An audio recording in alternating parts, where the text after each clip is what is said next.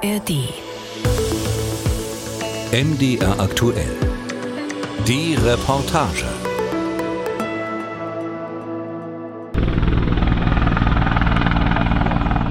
Also wir werden diesen Deich hier verteidigen, solange es irgend möglich ist. Wir werden hier erst weggehen, wenn der Deich tatsächlich gebrochen ist. Vorher werden wir hier nicht weggehen. Es ist der 9. Juni 2013 und für Stendals damaligen Landrat Carsten Wulfänger ist Aufgeben keine Alternative. Die Sonne brennt an diesem Sonntag. Einige hundert Freiwillige haben eine Menschenkette gebildet. Unterstützt werden sie von Bundeswehrsoldaten. Sandsäcke gehen von Hand zu Hand, werden am Fuß des Deiches gestapelt. Die Lage ist brenzlig. In einem Bereich von circa 150 Metern ist der Deich in Bewegung geraten. Auf der Deichkrone gibt es Risse, die in den Deich hineingehen. Auf der Wasserseite ist ein Teil des Deiches, hat sich abgesenkt, sodass er tiefer ist als die Wasserkrone. Deshalb steht äh, das Wasser schon auf dem Deich drauf. Und auf der Landseite ist der Deich in Bewegung geraten und er will in Teilen jedenfalls abrutschen. Zusätzlich bringen Hubschrauber Big Bag für Big Bag an die gefährdete Stelle. Es sind gewaltige Sandsäcke im XXL-Format. Tonnenschwer.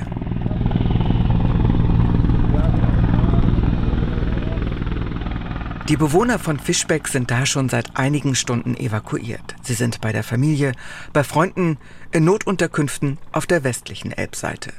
Falls das Schlimmste eintreten sollte und der Deich, anders als noch beim Hochwasser 2002, den gewaltigen Wassermassen des Stroms dieses Mal nicht standhalten könnte. Wie gefährlich die Lage ist, wird deutlich, als am Abend die Bundeswehr komplett übernimmt. Doch am Ende kann auch sie die Katastrophe nicht verhindern. Zwei Minuten nach Mitternacht an diesem 10. Juni gibt der Deich dem Druck nach. Beginnt der Strom, sich in das kleine Elbdorf zu ergießen. Das ist wie Krieg. Das ist, als wenn eine äh, Kolonne Panzer ankommt. Ich war ja nur äh, bei der NVA, war ja bei der Panzer. Das ist, als wenn sie jetzt hier so unten stehen und dann kommen sie von hinten angefahren. So hört sich das an. Das ist irre. Und Sie haben ganz, ganz schnell reagiert. Also sofort weg, sofort. Ich sage, komm, sag, äh, hätte, ich hätte auch hier bleiben können, hätte auch gut aussehen können. Aber im Nachhinein muss ich sagen, war vielleicht richtig. Ja. Die Bundeswehr hat äh, dann gemerkt, äh, der Deich, der setzt sich immer mehr und das Wasser strömt über den Deich. Und äh, dann hat sich der Deich geöffnet, hat man bloß noch das Rauschen gehört nachts. Man hat ja nichts gesehen, das war ja kein Licht hier und nix. Man hat nur das Rauschen gehört und das Rauschen wurde immer mehr und kam immer näher. Die Gräben und die Senken haben sich gefüllt und plötzlich stand man äh, äh, im Wasser. Ich habe das schon gesehen. Am, am Sonnabendabend, da, wie das Wasser stiegen ist, wie schnell. Und was wir da gekämpft haben mit Sandsäcke, mit den Bürgern aus Fischbeck und der umliegenden Gemeinden zusammen, da haben wir ja schon gesehen, wie schnell das Wasser steigt. Und es wurde ja immer schlimmer. Ja, und wir hatten ja wirklich schon Angst gehabt, was passiert jetzt. Ja? Und wie gesagt, dann ist es ja dann auch dann um 0 Uhr dann die gebrochen der Deich. Und wir waren jetzt zu dem Zeitpunkt im Gerätehaus in der Fährstraße und waren zur Nachtruhe eigentlich. Ja, und dann äh, kamen die Ersten und haben bloß noch gerufen, haut ab, haut, haut ab, das Wasser kommt, das Wasser kommt. Und ja,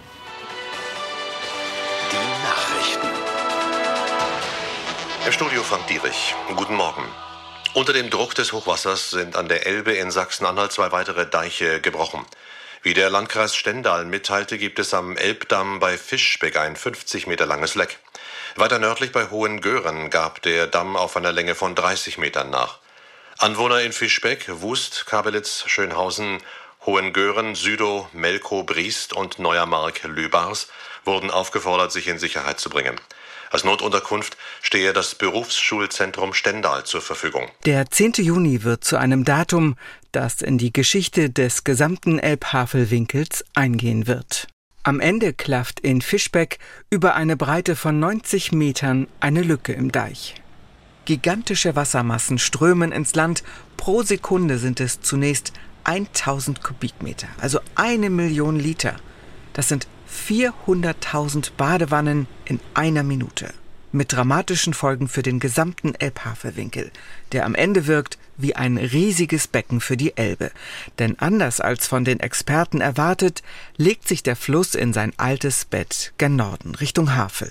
Und eben nicht gen Osten nach Rathenow. Als erstes bekommen das die Einwohner von Schönhausen zu spüren. Kurz nach dem Deichbruch werden sie aus den Federn geholt. Zeit zum Packen bleibt kaum. Es gibt Durchsagen der Feuerwehr, die Sirenen heulen. Auf die Schnelle werden die wichtigsten Habseligkeiten eingesteckt. Alle stehen unter Schock. Dass ihr Dorf in Mitleidenschaft gezogen werden würde, damit hat kaum jemand gerechnet. Letztlich betrifft die Katastrophe über 20 Ortschaften, von Kamern über Schalippe bis Wulkau, fast den gesamten Nordosten Sachsen-Anhalts.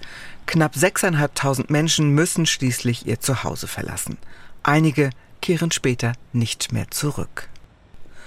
Was solche Wassermassen anrichten können, das lag damals außerhalb jeglicher Vorstellungskraft. Die Menschen hier leben mit dem Fluss. Hochwasser ist eigentlich ganz normal. Doch 2013 ist es alles andere als das. Ich bin in der Woche nach dem Deichbruch als Reporterin mehrere Male mit einer Cessna über das Gebiet geflogen. Alles zusammen, die Verwandlung der Landschaft, die gewaltige Zerstörung, die Sorge um die Menschen dort. All das war auch für mich damals eine Herausforderung. Oh Gott, hier über Fischbeck. Also man sieht es vielleicht noch innerhalb des Dorfes. Ein Stück von der Dorfstraße ist noch frei. Aber eigentlich kann man sagen, jedes Haus hat es hier abgekriegt. Es steht einfach unter Wasser. Manche Häuser sogar bis zum Dach. Das Wasser hört ja nicht auf zu fließen. Solange die Elbe noch höher steht als Fischbeck und es nicht gestoppt werden kann, dieser Wasserstrom einfach, der aus der Elbe fließt, wird es hier auch nicht, wird das hier kein Ende haben. Und hier die Bundesstraße 188 unter Wasser da wird wohl so bald kein Auto langfahren können. Wir sehen hier noch ein, abge ein abgestelltes Fahrzeug, da sieht man nur noch das Dach, hell schimmern, alles andere ist unter Wasser. Die Aufnahme ist vom 14. Juni. Da ist das Wasser schon überall. Felder und Wiesen verschwinden unter einer braunen Brühe. Straßenverläufe lassen sich nur anhand von Baumwipfeln erahnen. Verschwunden ist auch die ICE-Trasse Hannover-Berlin. Gleichermaßen lässt die Flut auch ein bisschen von der alten Besiedlung dieser Region erahnen, denn fast überall gibt es einen trockenen, sicheren Ort. Die Kirche und die Gebäude drumherum. Die liegen höher. Nach sechs Tagen sind es mehr als 150 Quadratkilometer, die unter Wasser stehen. Eine Fläche etwa so groß wie das Fürstentum Liechtenstein. Und dann kommt die, man kann es nicht anders sagen, Erlösung. Diese Explosion, die man hier hört, ist die Rettung und steht für den Anfang vom Ende des Deichbruchs. Mit einer wagemutigen und auch spektakulären Aktion werden Schuten, also alte Lastkähne, vor die Bruchstelle geschafft und mittels Sprengung versenkt.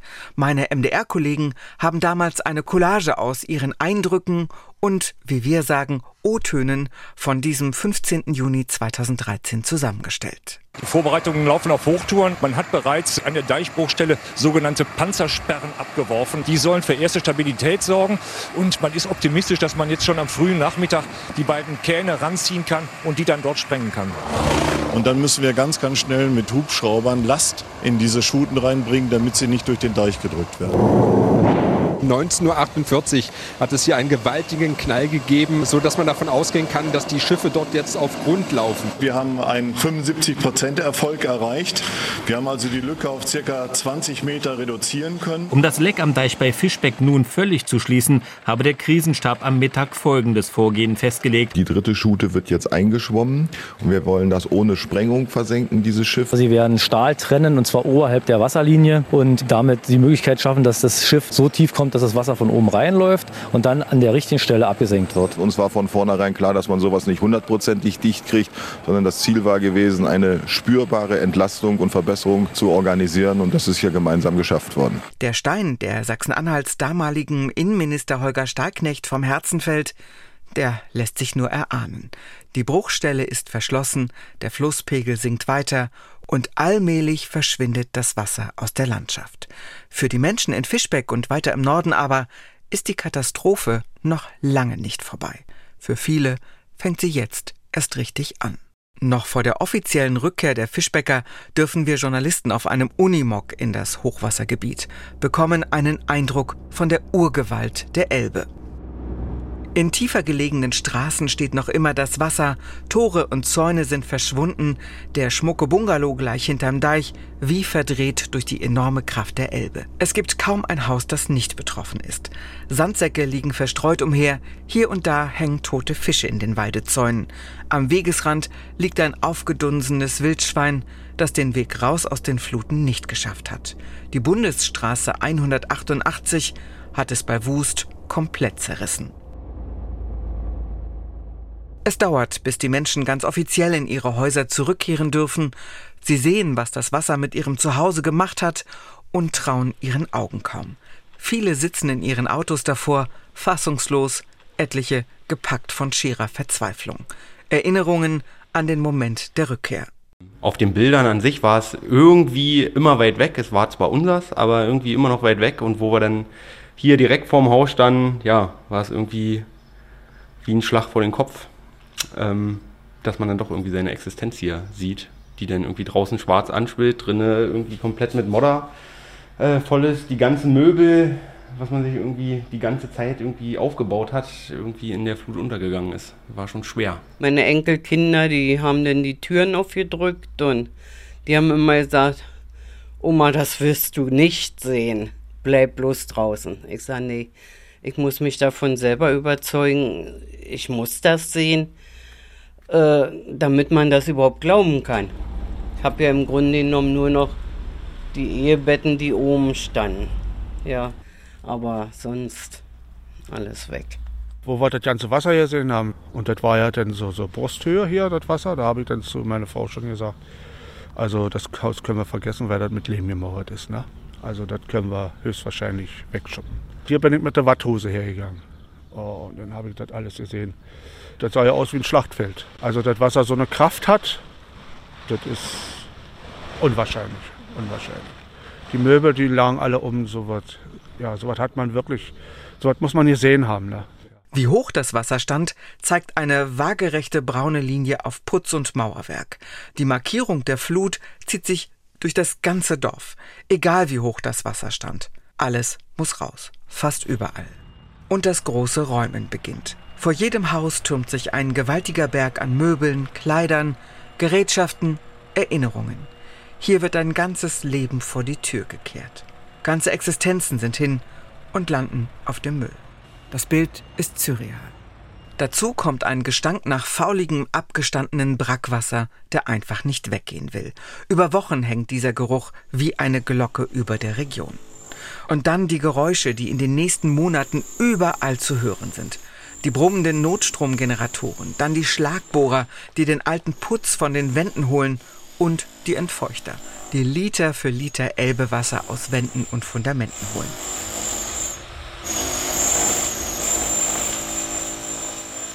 Parallel läuft eine gewaltige Hilfskampagne für die Opfer dieses Jahrhunderthochwassers an.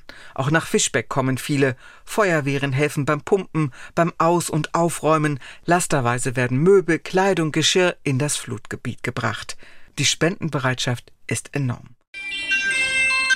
Flutopferhilfe Tangermünde. Und vor allem wird mit angepackt. In den Straßen, in den Häusern klingt ein Wirrwarr von verschiedenen Dialekten Nord, Süd, Ost, West.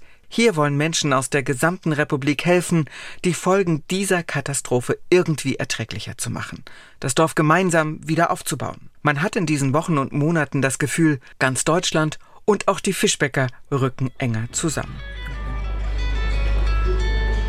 Bodo Ladwig, damals Bürgermeister, gehört zu denjenigen, die während der Flut in der Milchviehanlage am Dorfrand die Stellung halten. 500 Kühe müssten ja versorgt und gemolken werden.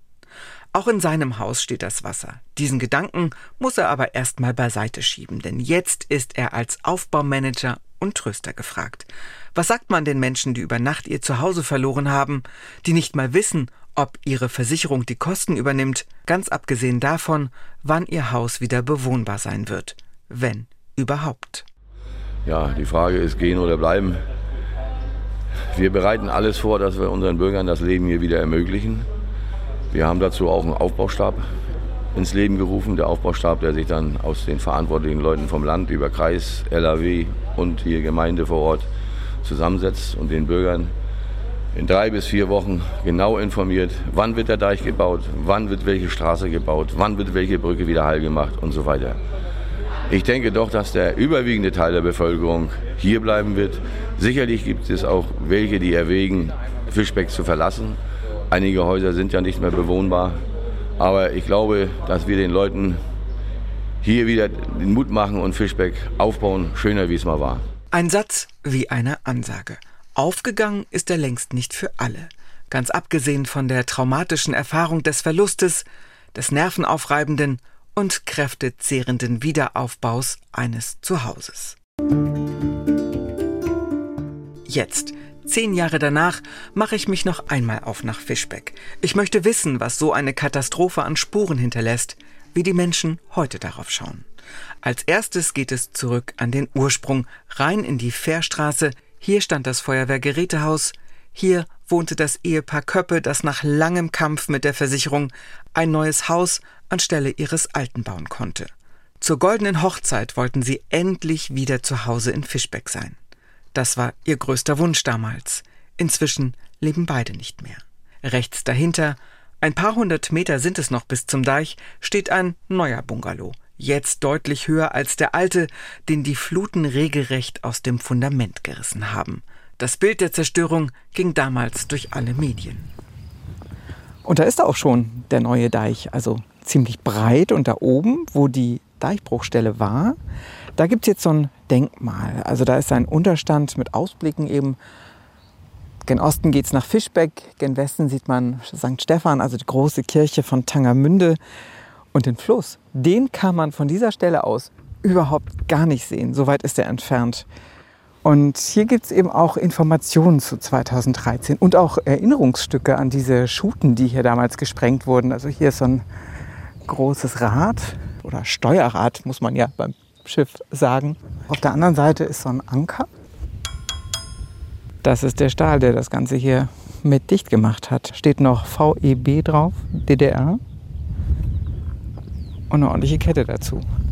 Der Deich ist so konstruiert, dass er oben mit einer glatten Asphaltschicht abschließt. Wichtig für die permanente Beobachtung im Hochwasser und geradezu himmlisch für Radler in ruhigen Zeiten. Gisela Ahrens ist oft hier unterwegs. Sie lebt in Schönhausen. Was hat die Katastrophe bei ihr bewirkt? Man, man weiß schon, dass die Natur auch bedrohlich sein kann. Es ist schön, sehr schön. Ich fahre gerne hier mit dem Fahrrad. Aber es kann auch anders sein. Ja? Wir hoffen alle, die Deiche sind saniert und hm, das ist hier also nicht so schnell wieder passiert, jedenfalls. Hm. Der neue Deich. Nach dem Hochwasser gab es für die Fischbäcker kaum eine dringlichere Frage. Nur verständlich. Warum das Zuhause wieder aufbauen, wenn die Gefahr doch immer noch da ist? Und deshalb wurde den Fischbäckern damals ein Versprechen gegeben, erinnert sich Burkhard Henning, Direktor des Landesbetriebs für Hochwasserschutz. Wir sagen euch zu, dass dieser Deich von Jericho bis zur 188N vollständig saniert wird, obwohl Teilschritte eigentlich noch äh, in Ordnung waren. Aber dass wir hier praktisch ein einheitliches äh, technisches Niveau schaffen. Ihr müsst uns aber helfen, weil sehr wahrscheinlich wird der Deich auf dieser Trasse nicht liegen bleiben können. Das war eigentlich auch schon klar. Und das Versprechen hat man sich gegeben und die Forderung war meiner Erinnerung nach 2015 soll es fertig sein. Und da haben wir gesagt, und das gehört auch dazu im Umgang miteinander, das können wir nicht versprechen, weil das nicht geht. Das sind 6,7 Kilometer so in der Kante. Äh, und von einer Kubatur, die jetzt schon fast im Nordseedeich gleichkommt, ne, äh, geht nicht. Das Ganze verzögert sich bis Juni 2018. Dann aber steht das Bollwerk gegen die Fluten. Eines von vielen im ganzen Land, von den 1360 Kilometern Deich in Sachsen-Anhalt, sind laut Henning inzwischen 75 Prozent saniert. Darüber hinaus wird den Flüssen mehr Raum gegeben, entstehen Polderflächen, die große Wassermengen im Fall der Fälle aufnehmen können. Und, das sagt Burkhard Henning auch, man darf nicht müde werden, man muss dranbleiben, weil eben diese extremen Ereignisse Schäden verursachen. Das haben wir alle gemerkt, die sind eben wesentlich höher als die Aufwendungen für diese Präventionsmaßnahmen. Doch zurück nach Fischbeck, vom Deich an der Elbe in die Kabelitzer Straße. Hier schossen damals die Fluten nur so durch, hier stand das Wasser besonders lange. Davon ist heute nichts mehr zu sehen. Die Straße ist neu, der Gehweg gepflastert, einige der alten Häuser aber waren nicht mehr zu retten. Dafür gibt es neue, meist im Bungalow-Stil. Und das fällt auf. Auch das Haus von Elke und Rüdiger Reimann hatte keine Chance. Im Unterschied zu manch anderen Fischbäckern waren sie aber gut versichert. Und so konnten sie sich 2014 ein neues hinstellen lassen. Ruckzuck ging das damals. Die Reimanns hatten sich für ein Fertighaus entschieden. Es war das erste neue Haus in der Straße und die Freude, die war riesig. Endlich raus aus dem Übergangsquartier im Neubau und zurück nach Hause. Ja, und jetzt kommt das Dach. Wir freuen uns. Juhu! Ach, da freuen wir uns aber. Das ist ja schön. Und heute? Ich treffe Rüdiger Reimann auf seinem Hof, am Rand ein Beet mit Blumen. Vorn steht das neue Haus in warmem Rot, dahinter die Scheune. Die hat dem Hochwasser mit Ach und Krach getrotzt. Die Flut ist für ihn jetzt kein Thema mehr. Nee, ach, so ist alles. Sind viele weg, sind ja viele gestorben und ist keiner mehr da. Also jeder macht seins. Ja. Ist nun mal so. Im Großen und Ganzen aber. Alle gut. Die Rosen werden bei uns nicht. Die sind so kläglich. Da haben wir kein Glück drin hier. Hier war ja so viel Dreck und was weiß ich alles, was hier geflossen ist. 2013 bin ich hier oft gewesen. Damals standen Türen und Fenster auf, alle waren ja damit beschäftigt, ihr Haus wieder herzurichten. Wie oft hörte man den Wunsch, spätestens Weihnachten wollen alle wieder zurück sein. Und vielen ist das so schnell nicht gelungen. In der Kabelitzer Straße liegt auch das Haus der Vereine. Über Monate Treffpunkt für die Fischbäcker. Hier wurde gemeinsam gegessen, wurden Anträge für den Wiederaufbau ausgefüllt, haben sich die Leute gegenseitig Mut zugesprochen. Heute ist es eher still hier. Im Bürgerbüro nebenan hält Jörg Helmut seine Sprechstunde ab. Er ist der neue Bürgermeister im Ort. Sein Vorgänger Ladwig hat aus gesundheitlichen Gründen das Amt abgegeben. Ich frage Helmut nach der Situation im Dorf zehn Jahre danach. Naja gut, es ist immer noch diese schreckliche Erinnerung, gerade jetzt, wenn dieser Jahrestag, sage ich mal, näher rückt, überhaupt keine Frage. Das muss man nicht nochmal haben, das ist, denke ich, auch ein wichtiger, oder das ist der wichtigste Aspekt. Der Ministerpräsident hat damals gesagt, äh, Fischbeck wird schöner werden als vor. Das ist sicherlich in Teilen so. Es sind noch nicht alle Maßnahmen abgeschlossen. Äh, als wir uns das erste Mal oder, oder ich mit Leuten gesprochen habe äh, äh im Hinblick auf diesen 10. Juni, was zu machen, was nicht zu machen, war er die Meinung, nichts zu machen, um diese schrecklichen Erinnerungen nicht wieder zu wecken. Mein nächstes Ziel ist die Feuerwehr. Mitten im Dorf steht das neue Gebäude direkt an der B107. Und, das ist seit 2013 besonders wichtig, auf Deichniveau. Das heißt übersetzt hochwassersicher. Denn spätestens seit 2013 ist klar, im Katastrophenfall geht nichts ohne die Feuerwehr. Rund um die Uhr waren die Kameradinnen und Kameraden im Einsatz.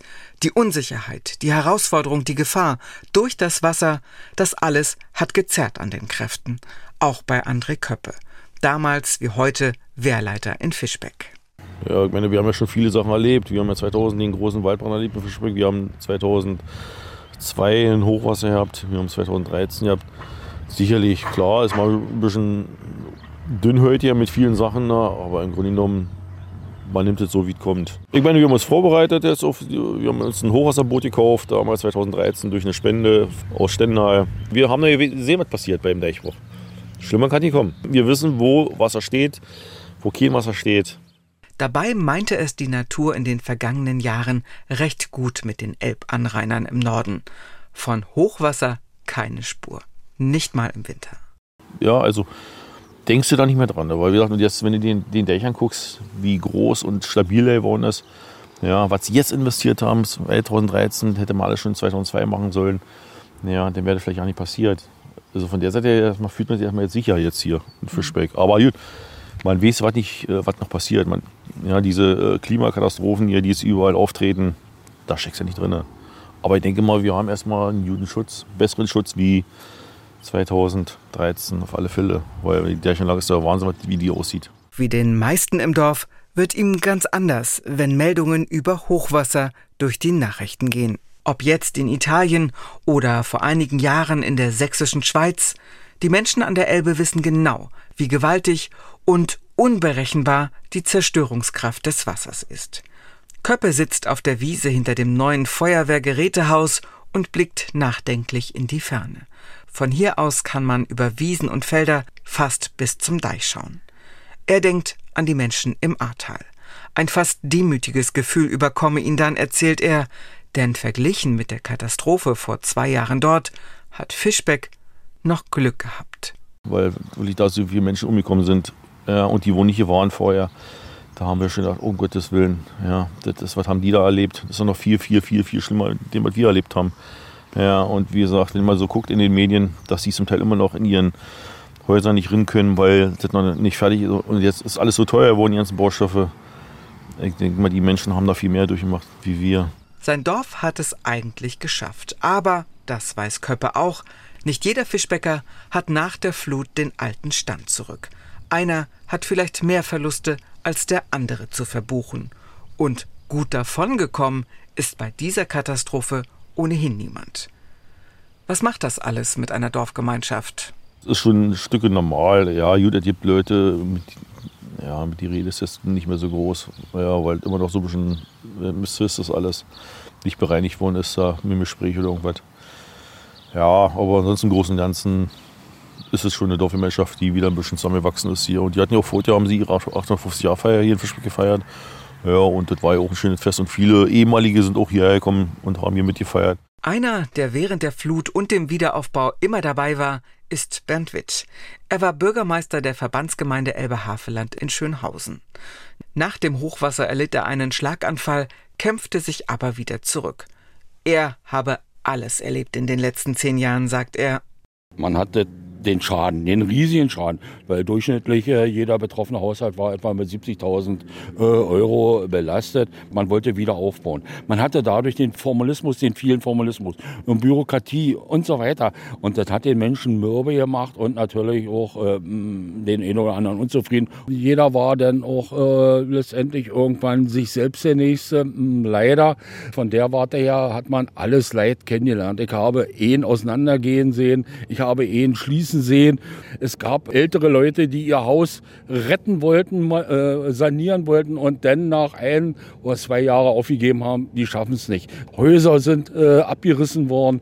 Also wie gesagt, ich habe da in dieser Zeit alles kennengelernt, alles. Doch auch in schlimmen Zeiten gibt es glückliche Fügungen.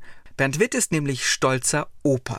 Seine Tochter hat während der Katastrophe ihren Mann kennengelernt, einen Fluthelfer aus dem brandenburgischen Jüterburg. Auf der B107 rollt der Verkehr parallel zum Verlauf der Elbe von Nord nach Süd und umgekehrt. Unweit der Kirche treffe ich Carola Worm und Silvia Mewis in der Abendsonne. Wir plaudern über die vergangenen Jahre in Fischbeck, die Veränderungen. Also sind viele, was ich jetzt kenne, die hinterher also auseinandergegangen sind, die Freundschaften, muss ich sagen. Vielleicht Nicht direkt. Ein bisschen der Neid eine Rolle gespielt. Richtig, ja? Die einen wurden unterstützt ja. und die anderen ja. haben sich gar nicht groß gekümmert, die haben weniger gekriegt. Was manchmal nicht mal war, aber dann wurde ja das Gerede, ja, die haben ja das und das gekriegt und das warum kriegen wir so. das nicht? Und dadurch sind auch viele Freundschaften auseinandergegangen. Auch viele Nachbarn, muss ich ganz ehrlich sagen. Die beiden geben die Hoffnung nicht auf, dass auch die mentalen Flutschäden vorübergehen. Vielleicht braucht es noch seine Zeit, wir wissen es nicht. Also wir haben uns sowieso zusammengefunden. ja, und wenn man jetzt, wenn man hier ein Fest ist, dann reden wir auch mit Leuten, mit denen man vorher gar nicht so. Richtig. Man kennt sie vom Hochwasser her. Ich finde, ach, das findet sich alles. Ich bin da mal optimistisch.